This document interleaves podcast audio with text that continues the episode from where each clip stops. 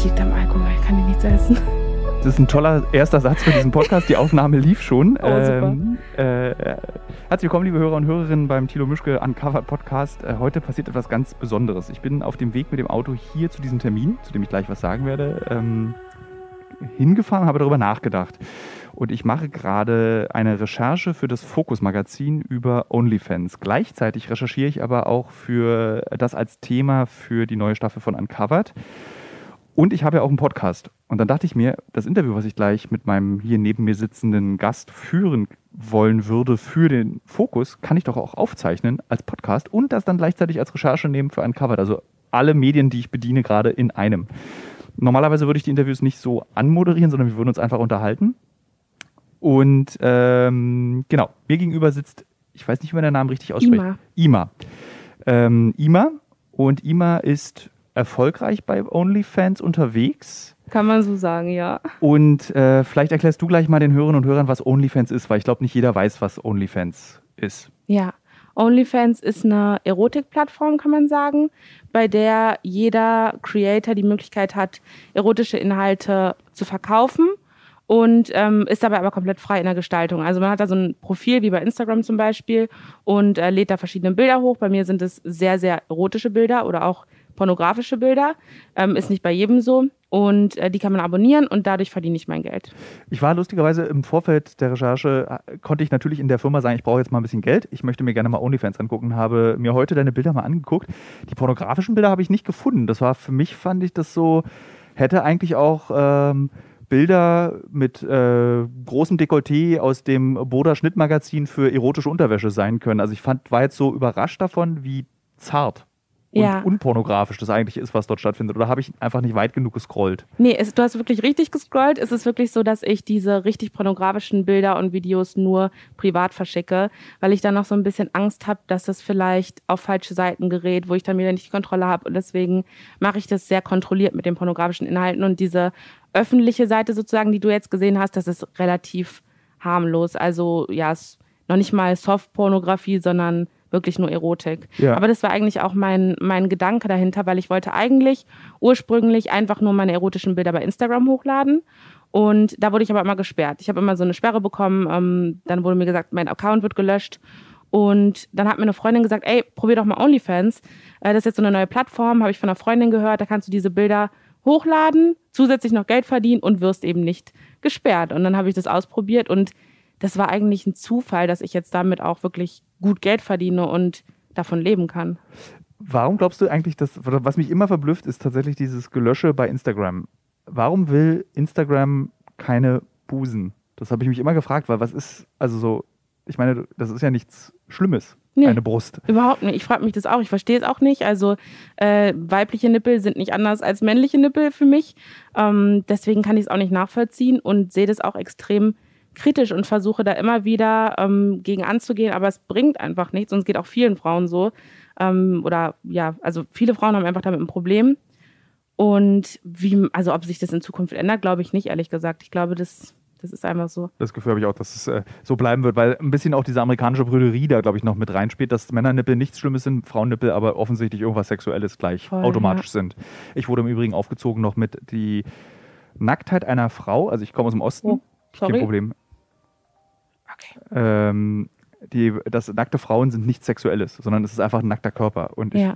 für mich ist es immer so ganz weird, wenn einfach eine normal nackte Frau gleich mit Sexualität assoziiert wird, weil ich dann immer so denke, muss, muss eigentlich nicht sein. Man kann Ja. auch einfach hingucken. Das ist Oder voll eben gut, aber also ich finde es super, wie du, wie du aufgezogen wurdest, aber es ist halt nicht die Normalität leider. Ne? Also ich kenne kaum Männer, für die das so ist. Ich habe ganz viel ja auch, äh, immer wieder, wenn ich neue Männer kennenlerne, ähm, so privat im Datingleben, es kommt immer wieder die Frage, ja, und warum machst du das? Und äh, bist du wirklich zufrieden damit? Und äh, warum sexualisierst du dich selber so und so? Also es kommen schon Weil es viele. wahrscheinlich deine eigene Entscheidung ist. ja, Ja. Ähm, in der Vorrecherche habe ich auch gesehen, dass du, oder anders die Frage gestellt, eigentlich stellen die Männer eine interessante Frage. Dieses so, äh, äh, dass dieses Selbstdarstellen im Internet mit Nacktheit neigen Männer dazu, das Frauen vorzuwerfen.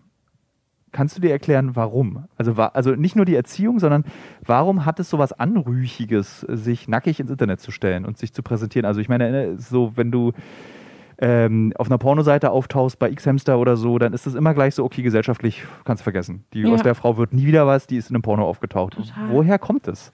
Ich glaube, dass da die Gesellschaft allgemein eine ganz große Rolle spielt und dass wir als Kinder auch schon so aufwachsen, dass wir, also selbst ein kindlicher Körper sexualisiert wird, habe ich das Gefühl. Zum Beispiel, ich habe früher mit elf Zeitschriften gelesen, da stand drin, äh, so beeindruckst du deinen Schwarm.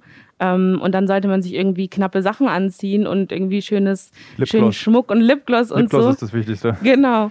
Und äh, da kriegt man als Kind einfach eingetrichtert, äh, das ist gut, wenn du, wenn du dich so zeigst. Und ich glaube auch, dass ich davon krass geprägt bin. Ich habe äh, ein Schönheitsideal, das sieht aus wie eine Barbie-Puppe.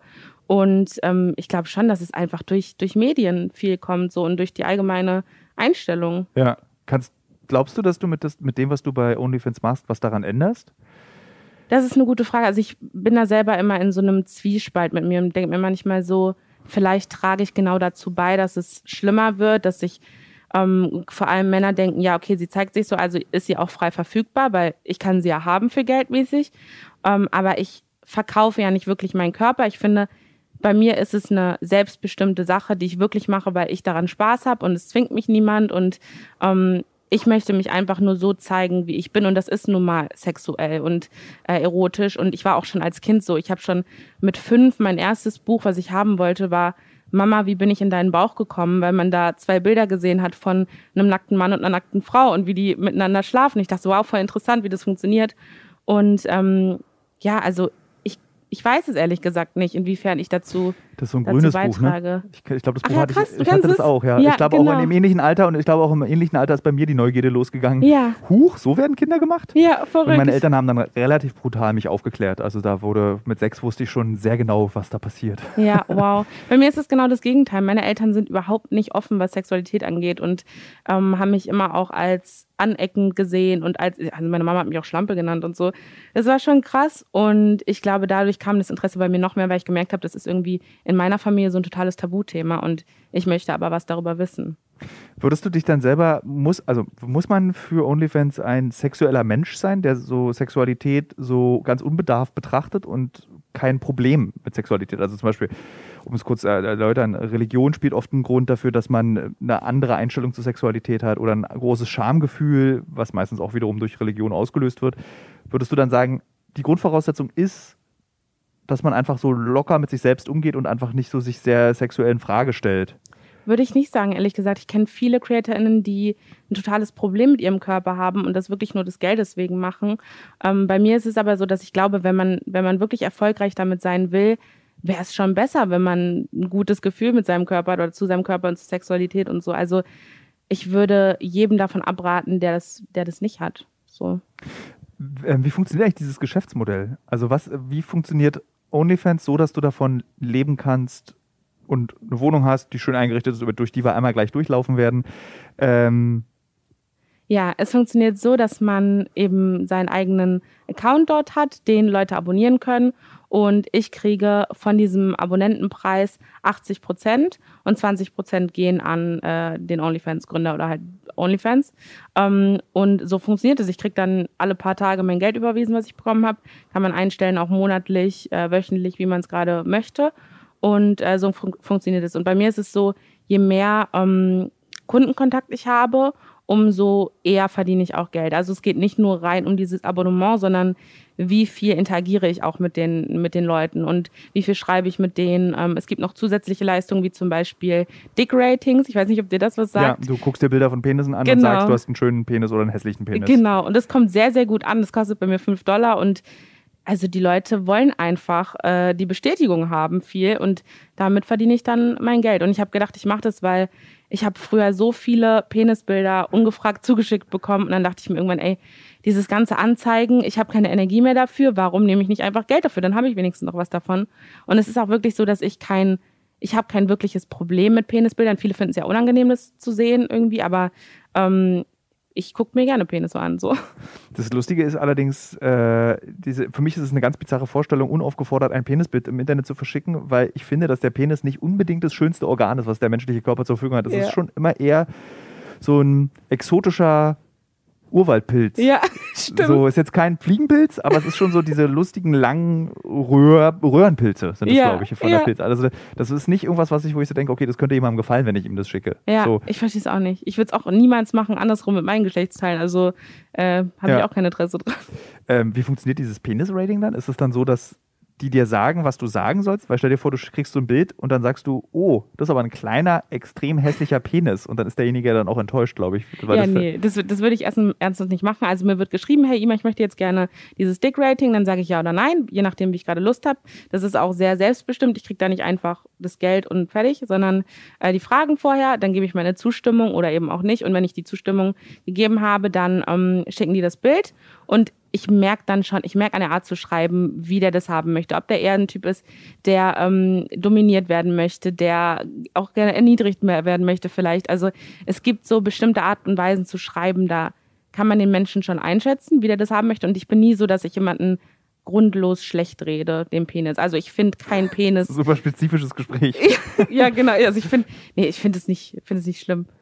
Wenn du sagst, dass 20 Prozent an den sehr schwer aufzufindenden Betreiber von OnlyFans geht, das ist ein britisches Unternehmen und wir hätten sehr gerne, haben ihn versuchen seit Wochen, ihn raus, überhaupt rauszufinden, wie Ja. man ihn kontaktieren kann, weil wir gerne mit ihm sprechen wollen würde, würden. Ähm, 80 Prozent gehen an dich. Es klingt trotzdem aber wie so ein bisschen so ein Pimp-Verhältnis, weil du musst ja was abgeben von dem, Ja. was du für ihn, er muss nichts machen, außer die Plattform dir zur Voll. Verfügung stellen. Ähm, hat, hattest du diesen Gedanken auch schon, dass du so ein, dass es irgendwie so eine komische, wie, anderes Beispiel, so als dann N26 so eine Banksoftware rauskam, wurden alle Sparkassen und Postbanken haben dann so geschockt sich, äh, es wird digitalisiert, das Bankwesen. Für mich war, als ich das erste Mal von OnlyFans gehört habe, das wie so eine Disruption beziehungsweise Digitalisierung von Prostitution, ohne das Werten zu meinen, sondern Mhm. einfach dieses Berufsfeld, was es gibt, ist jetzt digital. Ja. Hattest du dieses Gefühl auch, insbesondere bei diesen 20 Prozent? Ja, hatte ich auf jeden Fall. Aber nicht nur wegen der 20 Prozent, sondern auch, weil ich noch nie Kontakt zu einem OnlyFans-Mitarbeiter hatte oder zu dem Chef oder sonst wem. Und dementsprechend ist es, fühlt man sich schon teilweise einfach benutzt, ähm, was auch definitiv so ist. Und es ist auch digital, für mich ist es auch digitale Prostitution. Ähm, aber ich denke mir, es ist immer noch besser als also klar, im besten Fall würde ich gerne selber eine Plattform haben, bei der ich entscheide, ähm, was gemacht wird und äh, bei dem, also bei der ich 100% frei bin. Ähm, aber das ist für mich wirklich einfach eine, eine Alternative, eine gute Alternative gewesen zu Instagram, wo man ja auch keinen Kontakt hat, wo man auch äh, quasi, also klar, man verdient nicht so viel Geld damit, aber trotzdem ist es ein, ein anderes Verhältnis. War das Scham verbunden? Diese Realisierung, dass es ja irgendwie doch wie Prostitution ist? Überhaupt nicht, für mich gar nicht. Also ich habe noch nie ein Problem damit gehabt. Äh, ich habe auch eine Zeit lang als Escort gearbeitet und ich bin da ziemlich, ziemlich Okay, das locker ist, glaube ich, mit der, in meiner Vorstellung ist es immer so wie, scheiße Corona, ich habe ja eigentlich diesen Job gehabt, den kann ich jetzt nicht mehr machen, ich muss trotzdem Kohle verdienen, ich mache das mal. Aber Ja. mit dem, dass du die die Erfahrung schon gesammelt hast, ist das ähm, nichts Furchtbares für dich oder Nee. Verwerfliches. Nee. In der weiteren Recherche ist mir auch aufgefallen, dass es ja so eine hochinteressante Prostitutionsdebatte generell gibt, auch in äh, feministischen Kreisen.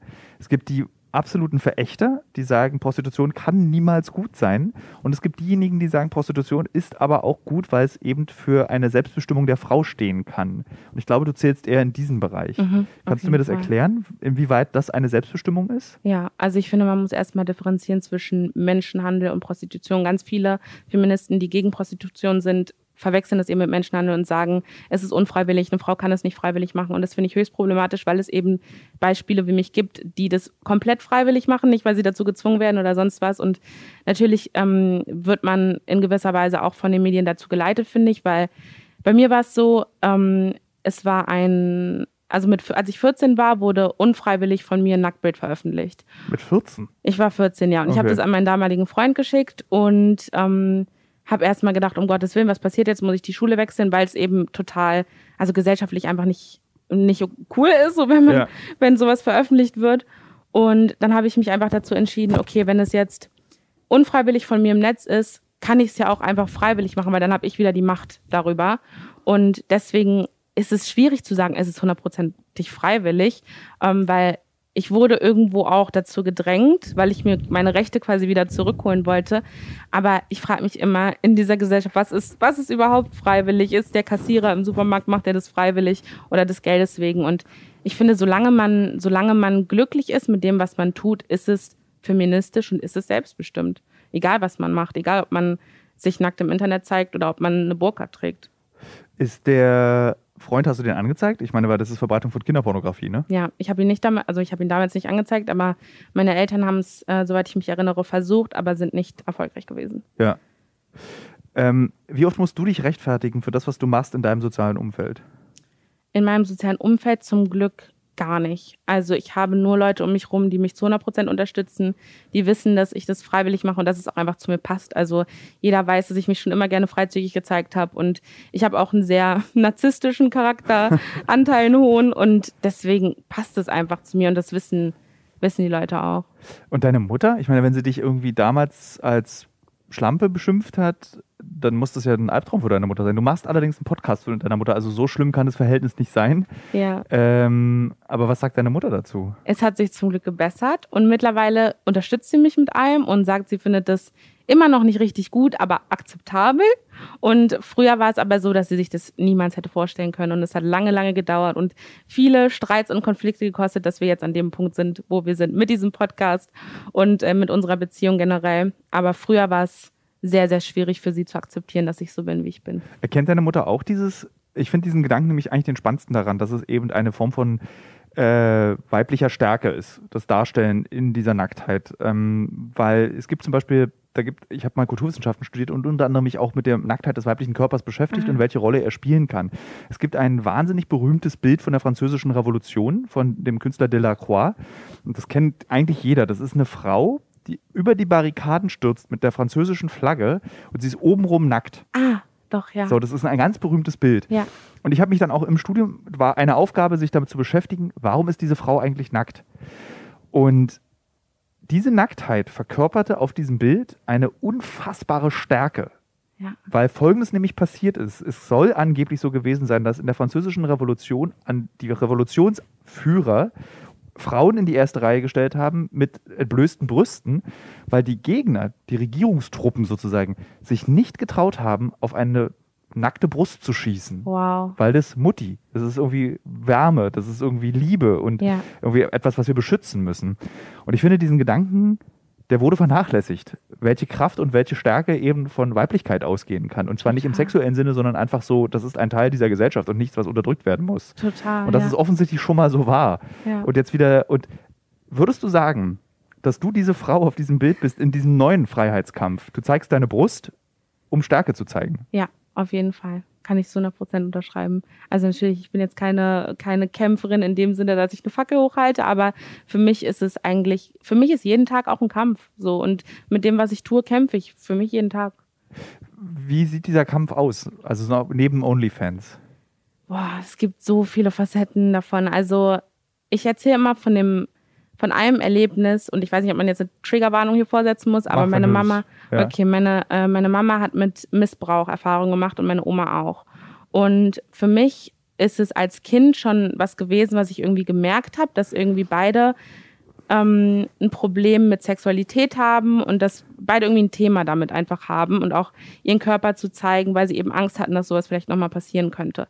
Es war beides im familiären Rahmen und dann habe ich schon als Kind aus so einer, ich glaube, Bindungsliebe heraus angefangen, dafür zu kämpfen, dass mir sowas nicht passiert. Und auch, dass meine Mama und meine Oma wieder ihre, ihre Weiblichkeit und ihre, die Liebe zu sich selbst wieder zurückhaben können irgendwann. Und deswegen bin ich wie so ein, Freunde nämlich immer wie so ein Glücksbärchi geworden, der immer Liebe verbreitet und Selbstliebe und immer sagt, ey, ihr seid alle gut so wie ihr seid, weil ich einfach wollte, dass meine, meine Familie das fühlt und dass es der gut geht. Und deswegen habe ich jeden Tag dafür gekämpft und diese Verantwortung auf mich genommen, ähm, alles dafür zu tun. Und mittlerweile ist es halt so, dass ich das nicht nur bei meinen Eltern mache und bei, meiner, bei meinen Großeltern, sondern für ganz viele junge Frauen auch im Internet. Und ganz viele haben mir schon geschrieben, ey, ich habe wegen dir meine Magersucht bekämpft, weil du dich einfach so zeigst, wie du bist, ohne Scham. Und ähm, ja, wegen dir traue ich mich eben mit meiner Sexualität offen umzugehen, mit, mein, mit meinem Partner darüber zu reden, was ich möchte und so. Und das ist, ähm, ja, das ist das Größte für mich, aber es ist eben auch anstrengend. Ist es für dich problematisch? Also, weil das, es ist total glaubwürdig, wenn du das sagst. Es wirkt nicht so wie so, es gibt, glaube ich, auch diesen so Vogue slash Capitalism Feminism, also dass Feminismus benutzt wird, um ein Produkt zu verkaufen. Mhm. In diesem Falle eben bei dir dein OnlyFans-Account. Oder wenn Nike irgendeinen Schuh eben verkaufen will und dann sagt, das ist ein feministischer Schuh, dann ja. wissen wir eigentlich alle, das ist kein feministischer Schuh, sondern eine Marketingkampagne. Ähm, stört dich das, also das Geld ist cool, aber kannst du dir da vorwerfen lassen von anderen, weil du verkaufst es? Warum zeigst du deinen Körper nicht umsonst, wenn du so stolz darauf bist? Ja, das ist eine gute Frage. Also ich hadere da auch oft auch selbst mit mir, weil ich denke, eigentlich würde ich das Ganze auch ohne Geld machen, aber von irgendwas muss ich ja leben. Und ob es dann jetzt für, für den guten Zweck in meinem Sinne ist oder für was anderes, dann entscheide ich mich doch lieber für den guten Zweck. Und ich habe schon ganz, ganz viele andere Jobs gemacht und ich war immer unzufrieden. Und jetzt bin ich das erste Mal zufrieden. Also warum sollte ich es ändern? Also, und sowieso, das, was andere sagen, denke ich mir immer so, draufgeschissen. Ja, also ich lass mich kurz mal so ein ekliger alter Mann sein, der sagt irgendwie, äh, das kannst du doch besser. Ja. Ähm, so, warum hast du denn, äh, hast du studiert Schule? Ja, ich habe studiert. Ich habe abgebrochen im dritten Semester, aber ja, ich habe auch. Angefangen. Also deswegen äh, ist ja. äh, nicht so schlimm. Man darf abbrechen. Ähm, dann mach doch dein Studium mal zu Ende, dann musst du dich nicht im Internet immer zeigen und denk doch mal an später ja. und deine Kinder. Wie reagierst du darauf? Also ich bin jetzt mal für drei, vier Fragen der eklige Mann, ja. der irgendwie dich äh, bedrängt mit komischen Fragen, die ihn eigentlich nichts angehen. Ja, also ich würde erstmal fragen, warum ist es denn schlecht, was ich mache? Ich tue ja niemandem was. Ich respektiere jeden und äh, bin einfach so, wie ich bin. Warum ist es schlimm? Ist ja nicht schlimm, ist ja nicht schlimm, aber warum muss denn jeder sehen, wie du nackt aussiehst? Ist das nicht was Intimes und Privates für dich? Nö. Ich, bin, ich, ich erinnere die Hörerinnen und Hörer ja. nochmal daran, ich bin doch der alte Mann. Das ist nicht Tilo, der hier spricht. Ja. Äh, nee, ich, also ich präsentiere mich ja nicht komplett. Ich habe ja noch ganz viele andere Seiten. Ich bin äh, lustig, ich habe, äh, okay, mein, mein Grund, meine Grundbildung ist nicht so richtig gut, aber ich, ich, mir kann man sich unterhalten und das alles präsentiere ich ja nicht sofort. Das ist ja nur ein Teil von mir und ich habe ganz viele Facetten und eine davon ist eben OnlyFans. Jetzt kurz wieder zurück zum echten Tilo. Äh, glaubst du, es wird irgendwann so sein in unserer Gesellschaft, dass man sich dafür nicht mehr rechtfertigen muss? Ich glaube nicht, solange ich noch auf dieser Welt bin. Vielleicht danach, aber richtig viel Hoffnung habe ich da ehrlich gesagt nicht. Ich versuche es so ein bisschen dahin zu bewegen, aber ich glaube, meine Kinder werden noch die gleichen Probleme haben, meine Enkelkinder. Das ist, weil was du machst, ist eigentlich total kompliziert, weil wir, es gibt eine Bewegung in der Welt und auch in Deutschland, dass wir, ich will dieses Wort nicht mehr benutzen, weil es auch genauso wie Antifaschismus mittlerweile geschafft wurde, durch rechte Spinner und Trottel als negativ dazustehen, dieses Woke-Sein. Ja. Das war, ist eigentlich eine gute Sache. Nur hat man das Gefühl, wenn man es jetzt sagt, ist es was Olles irgendwie. Mhm. Ähm, dass, dass du diese beiden Sachen miteinander verbindest weil in dieser Vogue-Bewegung wäre die pornografische Darstellung des weiblichen Körpers unerwünscht, aber das, was dich antreibt, ist erwünscht. So, das ist ganz schwer zu, also wo stehst du? Muss man irgendwo stehen? ja, das ist auch die Frage, die ich mir täglich ja. stelle. Ich war deswegen auch, oder nicht nur deswegen, aber ich war lange Zeit in Therapie und habe meinen Therapeut noch immer wieder gefragt, was, was bin ich eigentlich, was mache ich hier? So einerseits will ich dafür kämpfen, andererseits mache ich das. Also ja, was passiert hier gerade? Und ich weiß es nicht, aber ich denke mir, so, solange ich niemandem weh tue, muss ich das ja auch nicht irgendwie kategorisieren oder so. Ich mache einfach das, worauf ich Bock habe. So. Ist Nacktheit für dich auch Therapie? Wow, du stellst Fragen. Darüber habe ich noch nie nachgedacht. Weil es ist ja, weil nackt sein, also wie zum Beispiel die Frau, die auch der französischen Revolution mitmacht, ja. hat Kraft. Dieses irgendwie nackig am Strand rumlaufen hat Kraft. Also ja, so, das schon. Ist, ist, ja, ich will jetzt nicht die Antwort diktieren. Nee, aber es ist so. Also ich ja. fühle mich stark wenn ich nackt bin, weil ich weiß, ich wurde dafür lange Zeit nicht akzeptiert und jetzt kann ich mich so zeigen, wie ich bin und ich habe keine Angst mehr und das ist ein Statement für mich, so deswegen mache ich es gerne. Ja. Mit welchem Gefühl das ist immer so eine Sache, die ich mich ganz oft gefragt habe, als ich in der Pubertät war, gab es äh, Gina Wild, zum mhm. Beispiel so Pornostars. Und äh, während man in der Schulklasse die VHS-Kassetten mit den Pornos rumreichte, habe ich mich beim Betrachten dieser Pornos immer gefragt, wie das wohl für die Frau sein muss, die ja weiß, dass Hunderttausende, wenn nicht sogar Millionen Männer zu dem Abbild ihres Körpers masturbieren. Was macht das mit einer Frau, wenn du weißt, wenn du ein Dick-Rating machst, sitzt der wahrscheinlich vor seinem Computer und onaniert. Mhm. Oder betrachtet deine Bilder und onaniert. Also, was für ein Gefühl ist das? Ich konnte mir die Antwort damals nicht selber geben, weil ich so, ich bin ja. keine Frau. Also für mich, ich kann ja auch nur für mich sprechen, nicht für alle Frauen, aber für mich ist es Bestätigung, einfach äußerliche Bestätigung, die ich früher nicht bekommen habe. Ich denke mir, cool, früher wurde ich gemobbt, jetzt holen sich Leute auf mich einen runter. Ähm, aber manchmal zerrt genau das auch an den Nerven, wenn man denkt, ja, aber es ist ja eben nur der Körper und es ist eine rein sexualisierte Form und ja, das, was dahinter steckt, wird nicht beachtet. Ähm, aber es ist ein, für mich ein gutes Gefühl und ich fühle mich dadurch nicht abgewertet, weil ich mir denke, es ist doch schön, wenn ich erotisch auf andere wirke, wenn ich schön auf andere wirke. Ich glaube auch, dass jetzt viele Hörerinnen und Hörer dieses Podcasts sich so selbst ertappen bei dem Gedanken, dass Sexualität automatisch was Schmuddeliges sein kann. Und ich frage mich, du hast ja erzählt, dass du diesen Gedanken wahrscheinlich nie so wirklich hattest, dass es was mhm. Schmuddeliges ist, sondern du hattest, dass es was Gefährliches ist durch die Erfahrung mit deiner Mutter und mit deiner Großmutter. Ähm, wie kann man denn, wie kannst du Leuten erklären, Leutings, regt euch mal nicht so auf, Sexualität ist per se nicht schmuddelig. Mhm.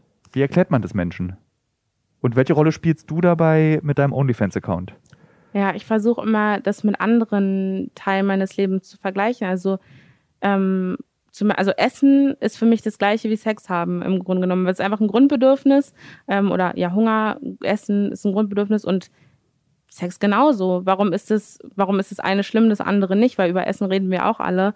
Ähm, so versuche ich das irgendwie zu, zu erklären. Genau diese Frage habe ich noch nie bekommen, aber also für mich ist es wirklich ich glaube einfach, ich sage das schon, indem ich es ausstrahle und indem ich das tue, was ich tue. Ich muss da gar nicht großartig was erklären. Gibt es eine, gibt es eine sexuelle Etikette, an die man sich halten sollte in der Gesellschaft, in der Wirklichkeit? Auf Weil du brichst sie ja alle eigentlich. Also du zeigst dich öffentlich nackt. Jeder weiß, kann sich angucken, wenn er ein Date mhm. mit dir hat oder nicht. Kann sich einfach vorher angucken, wie du nackt aussiehst.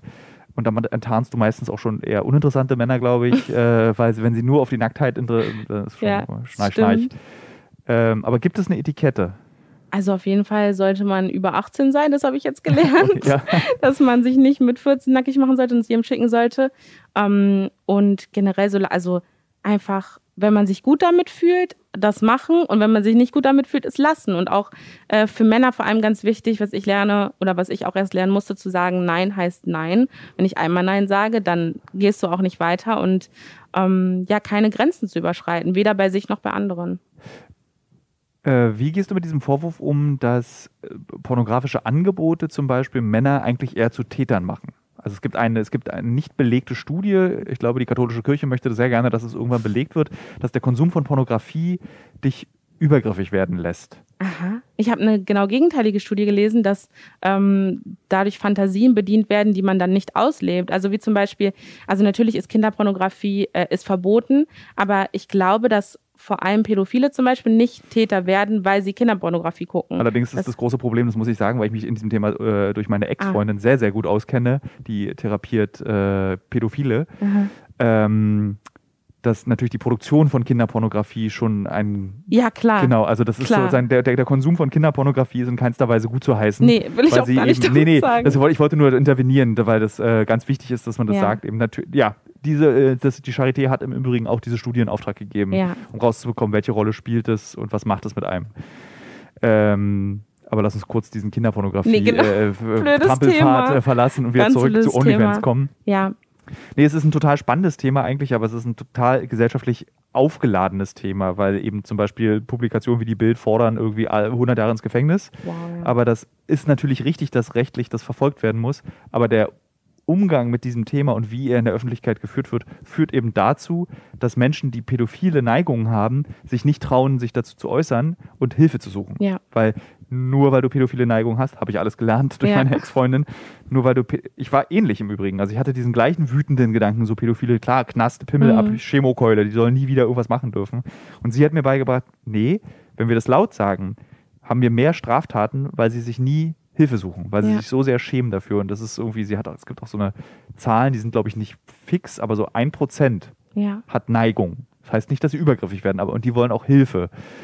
Okay, jetzt lass uns wieder. Das war nur. Nee, aber ich finde, das kann man total ähm, übertragen auf Pornografie oder auf OnlyFans, weil dadurch, dass man darüber aufklärt und dass man einfach darüber redet, ähm, ja, kann dazugelernt werden. Und das, ich bin generell immer gegen Verbot oder gegen irgendwie so, ja, zehn Jahre im Knast für irgendwas, sondern aufklären hilft, darüber reden hilft und ja. Dieses, nochmal kurz zurück zu diesem Geldverdienen mit OnlyFans. Darfst du mir sagen, was man damit verdient? Grob, du musst mir jetzt nicht genau deine Abrechnung und deine Steuererklärung zeigen, aber sondern was heißt, ich kann davon leben? Also ich könnte theoretisch, hätte schon vom ersten Monat davon leben können. Wirklich? Es hat, ja, es hat angefangen mit 1500 Euro netto. Uh. Ja, im Monat. Und da habe ich noch nicht so viel gemacht. Das war erstmal so zum Randtasten als Hobby. Und mittlerweile in guten Monaten verdiene ich 10.000 Euro. Alter. Damit, Ich hätte nicht gedacht, dass du es mir jetzt so direkt sagst, aber okay. Ja, ich bin da offen mit, weil ich habe da kein Problem mit, weil ich finde eben Transparenz ist ganz, ganz wichtig. Und das läuft aber auch nur, weil ich jahrelang vorher mir eine Reichweite aufgebaut habe und äh, die Leute, die auf mich aufmerksam geworden sind, jetzt das abonniert haben. Aber es kostet, also es hat auch Arbeit davor schon gekostet. Es war nicht nur dieses, ich mache mir jetzt einen OnlyFans und kann direkt davon leben, easy, ja. sondern es waren auch Schritte davor nötig, aber ja. Du hast also einen gut funktionierenden Instagram-Kanal. Ja. Wie viele äh, Follower hast du dort? Gute Frage, 25.000 oder 25, so? 25.000? Oder drei, ich weiß es nicht, irgendwas um 20.000. Und da sagst du dann irgendwie neue Fotos bei OnlyFans und dann lockst du die rüber, die rüber wollen und die, also du könntest nicht irgendwie zwölf Follower bei Instagram haben und dann gleich irgendwie 1.500 Euro netto verdienen. Genau. Damit. Und also, einen Twitter-Account habe ich auch noch extra zum Promoten von OnlyFans. Ähm, dann hin und wieder irgendwelche Zeitungsartikel darüber, werden auch Leute aufmerksam. Also ja, Hauptsache man ist irgendwie präsent, dann, dann kommen die Leute auch auf einen zu. Wer sind deine Kunden? Also was sind das für Typen? Das Oder auch Frauen, kann ja wahrscheinlich ja, auch Frauen sein. Es sind ganz wenige Frauen, es sind, ich schätze, zwei Prozent Frauen vielleicht. Ähm, aber es ist auch schwer zu sagen, weil die anonym bleiben können und man nicht weiß, wer steckt jetzt wirklich dahinter. Aber wenn ich mit den Personen schreibe, habe ich schon das Gefühl, das sind so Männer in meinem Alter ungefähr hauptsächlich mit ganz normalen Jobs und häufig sind sie auch in Beziehungen, das stelle ich fest, und ähm, haben dann irgendwelche Fantasien, die sie mit mir ausleben wollen oder durch mich ausleben wollen, aber es sind so ganz typische Männer von nebenan. So. Wie kann man denn über OnlyFans Fantasien ausleben? Also bis auf diese dick, also schreibt dir dann sexuelle Fantasien, so was ihr gerne machen wollen würdet miteinander. Genau. Bestünde für dich auch die Gefahr, streich das Wort Gefahr, bestünde für dich auch die Möglichkeit, dass du dich mit Fans von OnlyFans triffst, um gegen Geld Sex mit ihnen zu haben? Gibt es nicht, weil da meine Angst einfach zu groß ist, dass die Personen nicht unterscheiden können zwischen Job und echtem Menschen, weil es ist immer noch so, dass ich auf OnlyFans ja nur meine sexuelle Seite zeige, aber das heißt ja nicht, dass ich im Privaten die ganze Zeit Sex haben will oder so. Und es denken aber viele. Ich hatte auch schon einen, der dachte, wir wären in einer Beziehung und ähm, hat mir jeden Tag geschrieben, meinte, ey, was machst du, mit wem bist du und so weiter. Und okay. ähm, den habe ich dann auch blockiert, aber das war so, da habe ich gemerkt, okay, krass, manche können wirklich nicht unterscheiden und deswegen seitdem kommt es für mich nicht mehr, nicht mehr in Frage. Und ich bin auch sehr paranoid deswegen, weil ich manchmal denke, was ist, wenn jemand aus dem Internet irgendwann vor meiner Tür steht, weil er irgendwie mich gestalkt hat oder so. Das ist auch, ist auch da. Das ist dann der Nachteil. Genau. Ähm, wie unterscheidet sich? Ich meine, dadurch, dass du als Escort gearbeitet hast, äh, wie das, was ist so der größte Unterschied? Weil das, der Escort ist ja, das Escort ist Weiß ja auch nicht nur für Geschlechtsverkehr da, sondern es geht auch um Unterhalten und gesellschaftlich und sich und quatschen, essen gehen, Restaurant und allen Pipapo. Ich habe davon, ich habe hab da so eine ganz verträumte Vorstellung davon. Ich war weder bei einem Escort noch bei einer Prostituierten hier in meinem Leben, deswegen habe ich immer nur so Vorstellungen davon. Ja.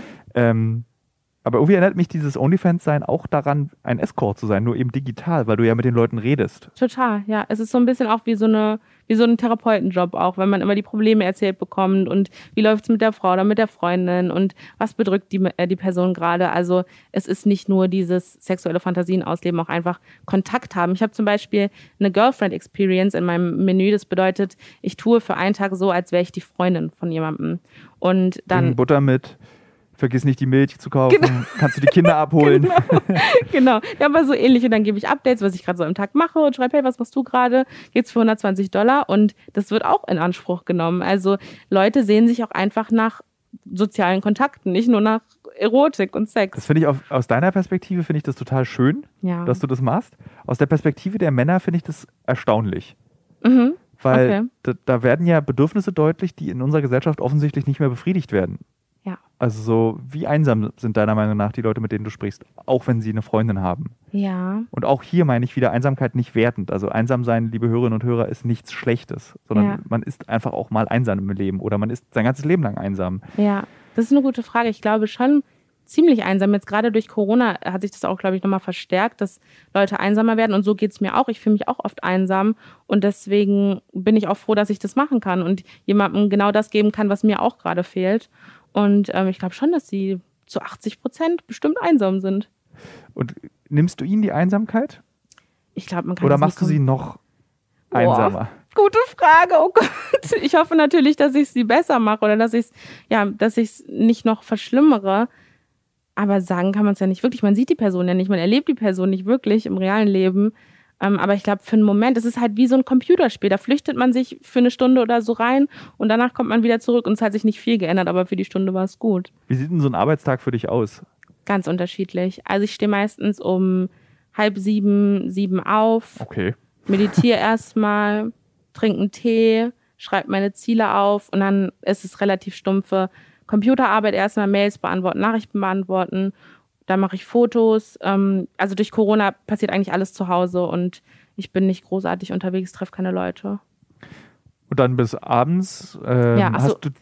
Ich mache halt nicht nur, bei mir ist es schwierig, weil ich mache nicht nur OnlyFans, sondern ja auch Instagram, damit verdiene ich mein Geld, ähm, bin viel auf Social Media unterwegs und dadurch bin ich eigentlich 24-7 irgendwie online und ich gehe mit dem Handy ins Bett, ich stehe mit dem Handy im Bett auf.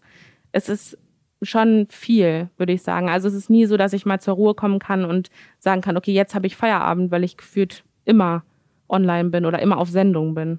Was macht denn die Aufmerksamkeit mit dir?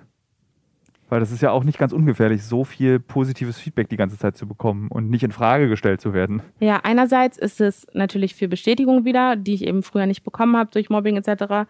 Und darüber freue ich mich. Auf der anderen Seite denke ich mir manchmal, ist es schon ein Druck da, weil ich ja auch eine gewisse Verantwortung habe und ähm, Leute von mir erwarten, dass ich mich so und so zeige und keine Fehler mache. Ich hatte das neulich zum Beispiel, also ich habe irgendeinen Witz darüber gemacht, dass ich zu Burger King gehe. Und dann hieß es direkt, äh, oh Gott, sie unterstützt irgendwelche Fastfood-Ketten und so, obwohl ich noch nie bei Burger King war, es war einfach nur ein Witz. Und ähm, das ist schon auch, das zehrt an den Nerven auf jeden Fall auch irgendwann. Was ist denn dein Ausgleich? Also ich meine, Social Media ist 24 Stunden, sieben Tage die Woche an. Ja. Wie schaltest du das für dich ab? Ich versuche es durch Meditation, aber das ist auch nur ganz, ganz kurze Zeit. Und ich würde mir wünschen, dass ich als Ausgleich einen Partner zum Beispiel hätte, der mich runterbringt. Habe ich momentan noch nicht. Aber ja, hauptsächlich meine Freunde. Deswegen, wenn ich mit meinen Freunden bin, dann lege ich mein Handy auch weg und bin auch wirklich nur in dem Moment. Aber also die sehe ich auch durch die Arbeit eben super selten. Deswegen habe ich nicht wirklich einen Ausgleich.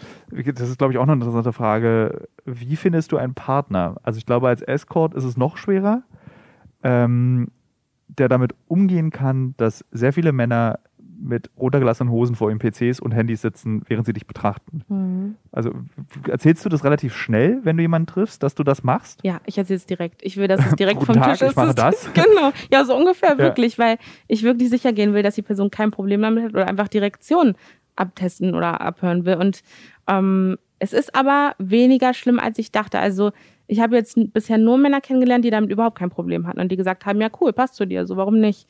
Ähm, ich glaube, dass sich da auch das, das Dating irgendwie verändert mit der Zeit, aber ich habe ja immer noch keinen Freund, also so perfekt scheint es noch nicht gepasst zu haben. Na, das Lustige ist, dass ich durch äh, Apps wie Tinder oder Bumble zum Beispiel auch das verändert. Also weil es ja letzt eigentlich ist Tinder und Bumble nichts anderes als OnlyFans-Fans nur mit angezogen. Stimmt. Und du musst ganz krass die Aufmerksamkeit auf dein Profil lenken und die Leute davon zu überzeugen, dass es echt cool ist, diesen Typen, der jetzt hier mit Lederhosen und einem Bierhumpen auf dem Oktoberfest steht, den will ich jetzt unbedingt treffen. Oder ja. die Frau, die irgendwie auf einem Pferd sitzt oder mit einem Hund irgendwo lang spaziert, was für mich, glaube ich, so die, das sind so ja. die üblichen äh, Motive bei, bei Tinder. Ähm, und du machst ja nichts anderes. Also sind wahrscheinlich Leute, die man über Tinder datet, finde es, glaube ich, gar nicht so ungewöhnlich. Ja, das ist ein guter Gedanke, habe ich noch gar nicht drüber nachgedacht. Vor allem, ich habe irgendwie ein Problem immer damit gehabt, dass es bei Tinder so ist. Aber jetzt, wo ich drüber nachdenke, mache ich das genau das Gleiche, ja, bei OnlyFans quasi. Ähm, aber das kann dazu, ja, kann auf jeden Fall dazu beitragen, dass es irgendwie lockerer mit umgegangen wird, weil ich habe bisher das noch nicht getestet auf der Straße. Nicht irgendwie, wenn ich auf der Straße angesprochen wurde und dann erzählt habe, ich mache das, dann, ja, das kam noch nicht vor. Äh, kann es, glaubst du auch, dass das vielleicht auch einen negativen Effekt auf junge Frauen haben könnte, im Sinne von, dass es fast Pflicht wird, so zu sein, wie du es bist, weil so ist cool? Auf jeden Fall. Ich also, merke das ja auch. Also in meinen äh, Nachrichten kriege ich immer wieder Nachrichten von jungen Frauen, die, also wirklich auch Mädchen mit 15, 16, die sagen, ey, das ist so cool, was du machst und ich möchte das jetzt auch machen, die nicht wirklich darüber nachdenken und auch noch gar nicht so reflektiert sein können, dass sie wissen, was das überhaupt bedeutet, das zu machen und ähm, dass also ich versuche immer zu vermitteln, dass man das machen sollte, was einem Spaß macht und nicht, dass man das machen sollte, was andere machen, einfach weil es cool ist. Ähm, und das ist aber nicht, das kommt nicht immer so, so an. Deswegen ist es schwierig. Und ich, ich biete auch zum Beispiel bewusst keine, keine Coachings an für OnlyFans oder so, eben weil ich weiß, dass es viele gibt, die das machen, weil sie sich unter Druck gesetzt fühlen. Dieser gesamte Konkur Markt, wie groß ist die Konkurrenz in Deutschland für dich und weltweit? Weil das ist ja interessanterweise auch ein weltweites Geschäft. Das ist, ja. muss ja nicht nur, wer Englisch kann, kann überall OnlyFans machen. Ja, in Deutschland ist sie tatsächlich sehr, sehr klein, die Konkurrenz. Also ich kenne zwei andere CreatorInnen, ich weiß nicht, also ja, ich kenne zwei, die das wirklich hauptberuflich machen und äh, das auch weiter durchziehen wollen, genauso wie ich. Ansonsten niemanden. Deswegen, ich, für mich ist es gerade eine super Voraussetzung. Glaubst du, das wird noch mehr werden? Glaubst du, es wird alternative Plattformen auch zu OnlyFans geben? Das glaube ich schon, ja. Also ich bekomme das auch mit. Ich habe auch schon Anfragen bekommen von alternativen Plattformen. Ähm, aber ich glaube ehrlich gesagt, dass OnlyFans trotzdem immer an der Spitze bleiben wird, weil, sie, die ersten weil waren. sie die ersten waren, genau. Ähm, ja, ich glaube glaub schon. Wie bereitet man auf basierend, also weißt, Karrieren im Leben funktionieren ja so, dass du irgendwie so kleine Schritte machst und dann kommst du an einen Punkt, wo du sagst, ich gehe da lang oder ich gehe da lang. Was sind nach OnlyFans die nächsten Schritte? Also was, oder vielleicht, ich meine, das kann man wahrscheinlich machen, bis man tot umfällt. Also ich ja. meine, es gibt ja für jede Altersgruppe, äh, für jede Körperform gibt es ja Menschen, die sie begehren und wollen. Kannst du dir vorstellen, dass du auch noch mit 75 Nee, kann ich äh, mir nicht vorstellen. Als Granny. Also es wäre irgendwie lustig, stelle ich mir cool vor. Und ich, also ist bestimmt auch nicht schlecht, aber ich glaube schon, dass ich mich noch weiterentwickeln möchte und dass ich noch andere Sachen machen möchte und dass ich selber noch ein Unternehmen gründen möchte, wo ich Frauen helfe oder so. Also das kann ich mir schon schon noch vorstellen. Ich bin auch so experimentierfreudig. Ich habe auch schon, ich habe auch ein Buch geschrieben. Ich habe an der Kasse gearbeitet. Also ich mache so unterschiedliche Sachen, dass das, glaube ich, auch nur so eine so eine Etappe Etappe sein wird. Glaubst du, das kann dir irgendwann auf die Füße fallen, dass irgendjemand das rauskramt und sagt, äh, gucke mal hier. Ja. Äh, also klar, es gibt immer Leute, die nicht, nicht einverstanden damit sind und auch Chefs, die dann sagen nee, das wollen wir nicht. Aber dann denke ich mir, dann ist es nicht für mich gedacht. Und ich habe neulich erst einen Spruch gelesen, der hieß, äh, wenn sich eine Tür hinter mir schließt, komme ich zurück und kaufe das ganze Haus. Und das ist mein, mein Motto. äh, du hattest am Anfang gleich erzählt, dass, dass, dass der Vorteil ist, dass, dass, dass du verhinderst, dass diese Bilder irgendwo auftauchen. Aber ich denke mir, man kann auch einfach Screenshots machen. Und wenn du im privaten Chat auch Bilder verschickst, ist doch dieses Bild im Besitz des Typen. Ja, man kann es nicht wirklich komplett nee. verhindern. Es gibt immer Leute, die das machen. Ich versuche es einfach nur zu minimieren.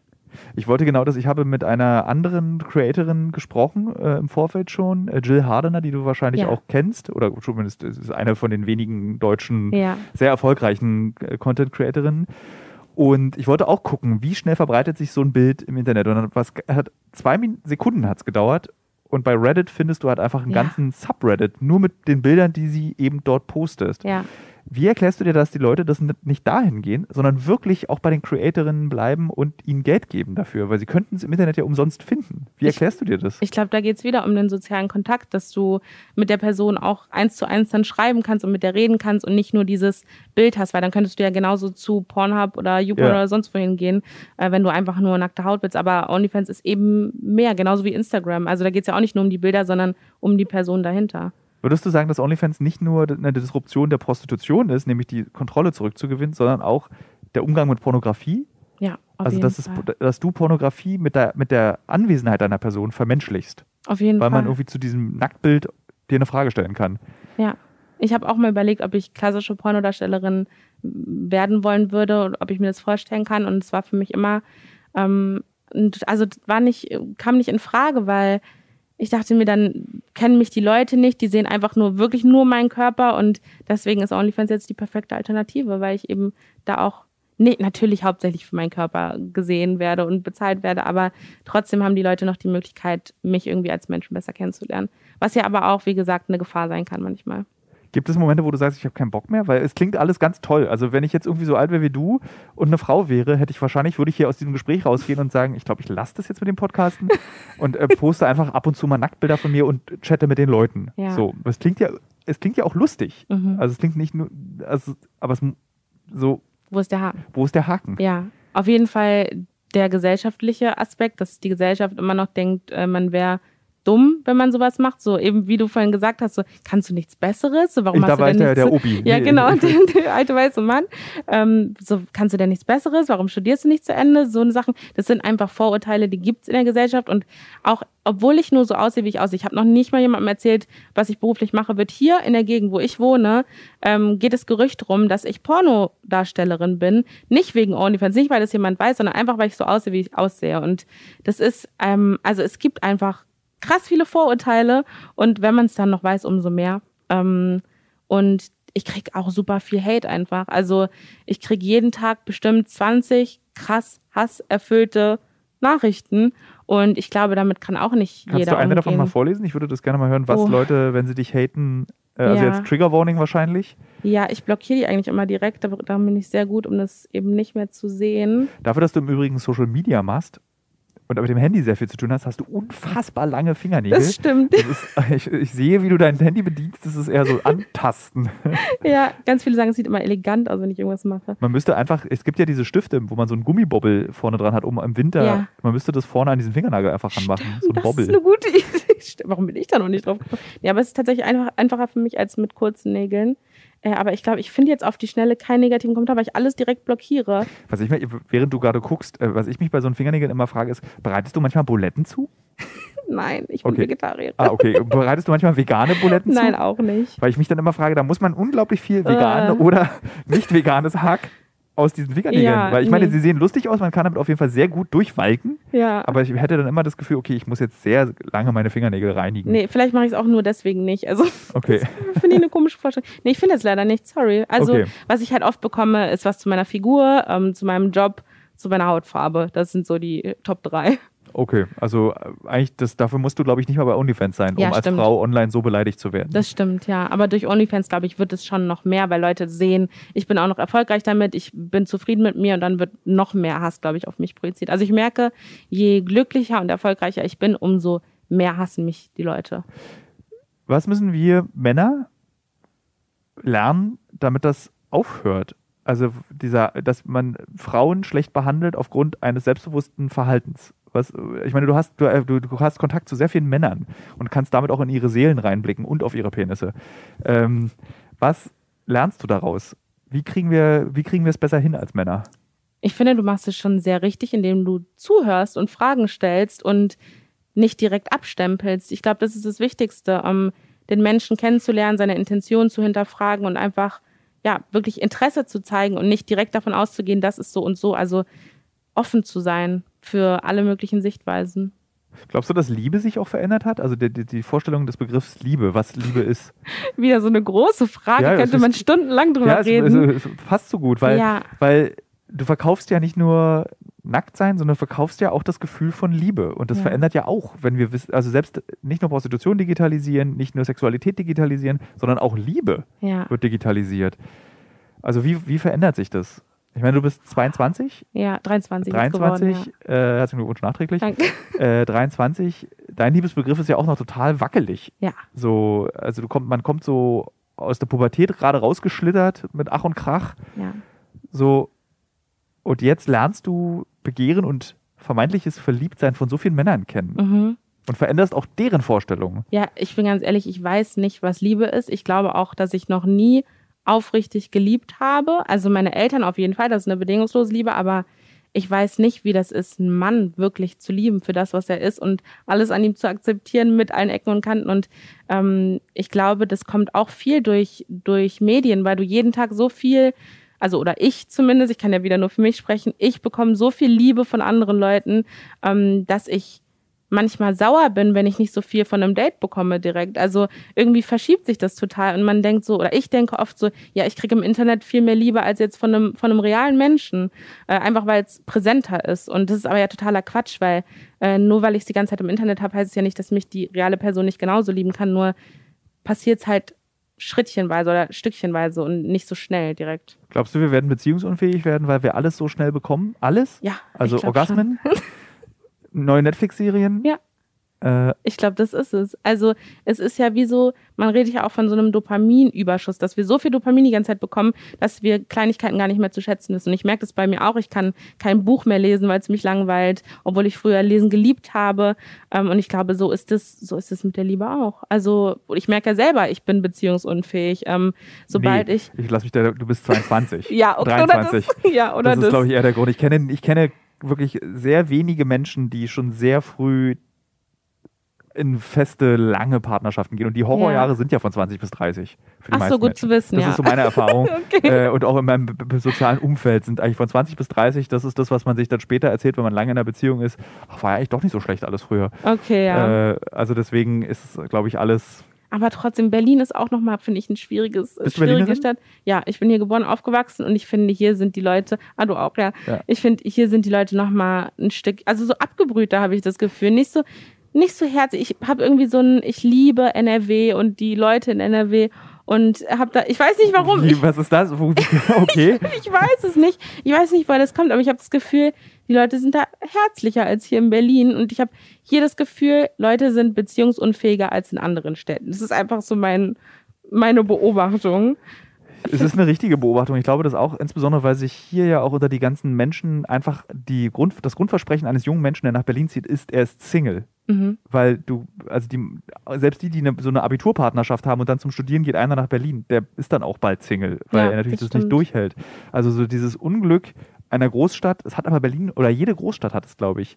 Dieses, dass, dass Menschen mit so vielen Hoffnungen und Erwartungen in diese Stadt kommen und glauben, hier werde ich Liebe finden, hier werde ich meinen Beruf finden, hier werde ich mein ganzes Leben finden und bestimmte Sachen davon werden nicht funktionieren. Das fällt auf dem Dorf, glaube ich, weniger auf. Ja, einfach, stimmt. weil dann komme ich halt mit dem irgendwie Melker-Sepp zusammen. Das Ja. ist jetzt die krasseste Vorstellung eines Dorfs, die ich gerade im Kopf habe. Ja. Ist eben so. Das und stimmt. hier kann es gar nicht so sein, weil du ja, ich, du wechselst halt den Stadtbezirk, dann bist du in einer neuen Stadt. Ja, So. stimmt.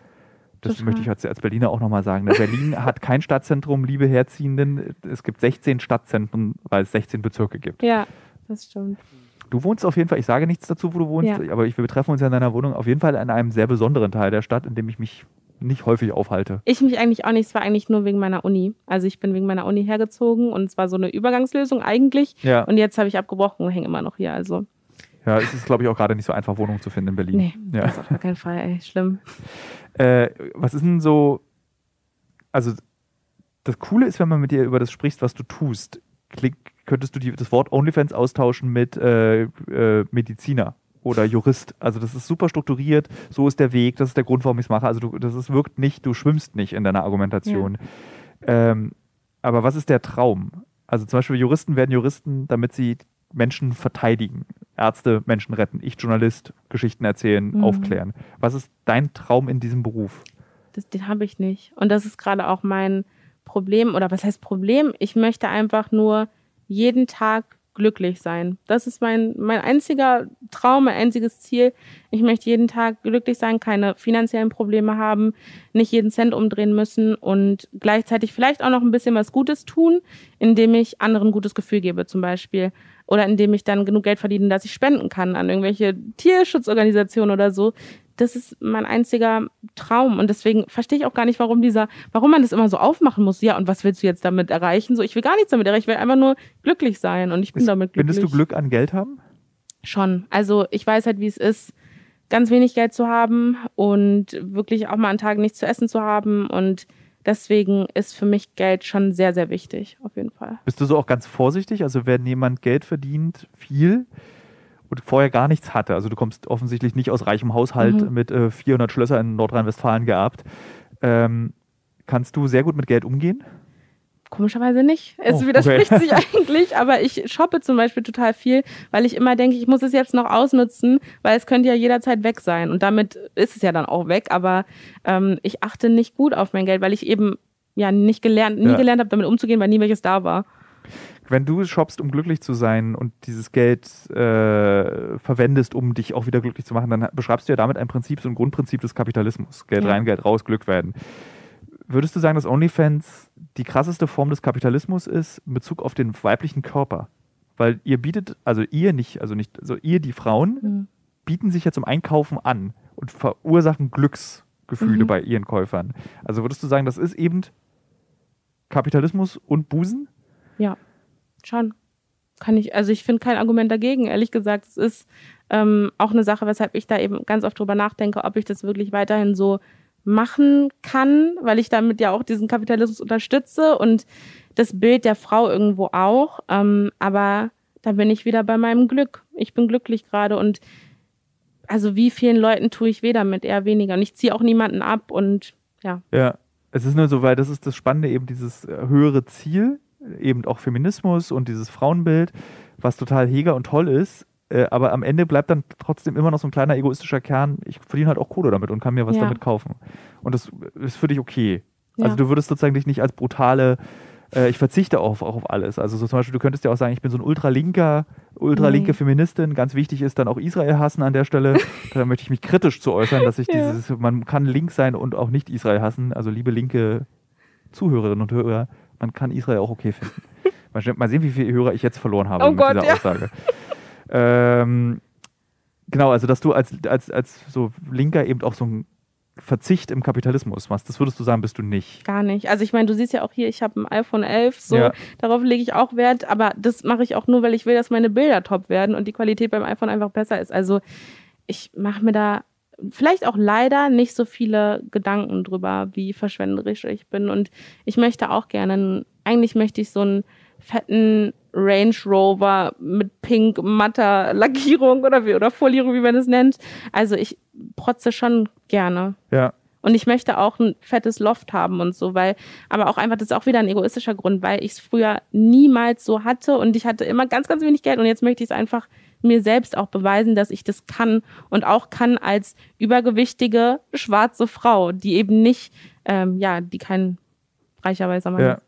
Ich finde jetzt nicht, dass du übergewichtig bist. Also überge ich glaube, in den Köpfen der Hörerinnen und Hörer ist übergewichtig so der Typ von Family Guy. Ja, okay. Das ist, glaube ich, was die Leute dann im Kopf haben, wenn du übergewichtig meinst. Ja. Sondern ich glaube, es gibt so ein unangenehmes Wort aus der Ro äh, deutschen Romantik. Üppig ist, glaube Mhm. ich, das finde ich ein ganz furchtbares Wort, Ja. aber es beschreibt, glaube ich, ganz genau, was das ist. Ja. Äh, ich entschuldige mich damit der Hörer und Hörer, damit sie auch ein, ein wissen, ja. wie. Äh, aber ich wurde immer aufgrund meiner Figur gemobbt. Also es ist einfach leider ein gesellschaftliches Ding. Ich finde mich perfekt so, wie ich bin. Und ich will auch gar nicht abnehmen, aber gesellschaftlich ist meine Figur, entspricht nicht der Norm, beziehungsweise es gibt 50 Prozent der Frauen tragen Überkleidergröße 40. Ähm, es gibt aber trotzdem nur schlank oder hauptsächlich schlanke Models. Und ich bin ja selber auch Plus-Size-Model. Ich weiß nicht, ob du das weißt. Beruflich äh, mache ich auch hin und wieder Werbung und ich werde einfach sehr viel weniger gebucht als ein schlankes Model, weil das einfach das Schönheitsideal in Deutschland ist, schlank. Was ich total, umso länger wir miteinander reden, aber das ist auch eine Regel des Kapitalismus, umso länger dir du über eine Sache Gedanken machst, umso schwieriger wird diese Sache. Du erkennst diese Flaws. Das ist, äh, also erstmal ist mir aufgefallen, dass du ja doch diesen Traum eigentlich hast. Und zwar diesen Traum, den man hat, wenn wir beide kommen, ungefähr, würde ich sagen, aus demselben gesellschaftlichen Umfeld als kleine Kinder und Mhm. haben uns rausgearbeitet. Aber diesen Traum, den du hast, von das ist ein glückliches Leben, Loft, Range Rover, Geld zur Verfügung, shoppen, das ist halt so ein ganz gefährlicher Traum, glaube ich. Ja. Weil der so, weil den erreichst du relativ schnell. Also ich würde sagen, wenn du 10.000 Euro im Monat verdienst, hast du den bald erreicht. Ja. Aber was kommt dann?